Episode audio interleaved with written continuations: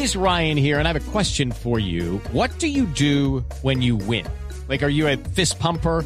A woohooer, a hand clapper, a high fiver. I kind of like the high five, but if you want to hone in on those winning moves, check out Chumba Casino. At ChumbaCasino.com, choose from hundreds of social casino style games for your chance to redeem serious cash prizes. There are new game releases weekly, plus free daily bonuses. So don't wait. Start having the most fun ever at ChumbaCasino.com. No purchase necessary. BGW. Void were prohibited by law. See terms and conditions. 18 plus. El ministro de Transporte, doctor Jorge Eduardo Rojas, posesionó a Ricardo Galindo Bueno como director de la Agencia Nacional de Seguridad Vial.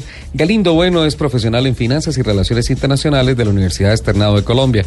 Viene a desempeñarse como cónsul de Colombia en Shanghái y previamente ocupó la gerencia de turismo corporativo en ProSport Colombia. Fue subdirector de integración y concentración regional de la Cancillería de Colombia, donde fue secretario pro tempore para la cumbre de la, de la comunidad andina.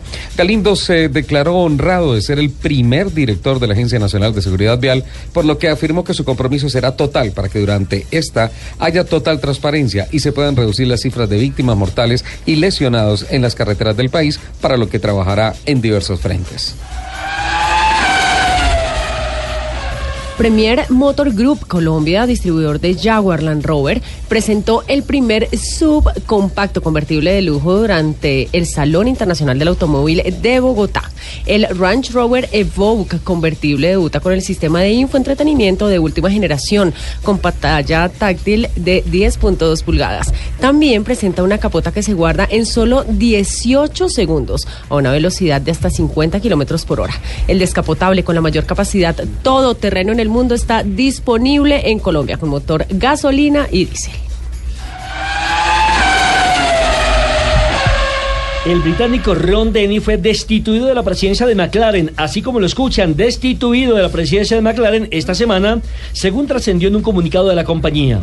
Denny, de 69 años, retendrá el 25% de sus acciones en la empresa, pero no tendrá más poder directivo en ella y será oficialmente jubilado, según informaron fuentes vinculadas al empresario y al ambiente de las carreras.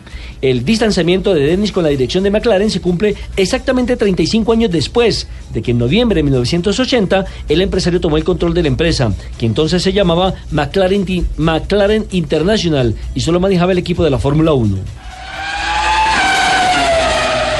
Motor Trend, medio especializado en la industria automotriz, ha reconocido al Chevrolet Bolt EV como el carro del año 2017. Los editores basaron su elección debido al desempeño del Bolt EV en seis categorías. Adelanto en diseño, excelencia en ingeniería, eficiencia, seguridad, valor y desempeño de las funciones previstas.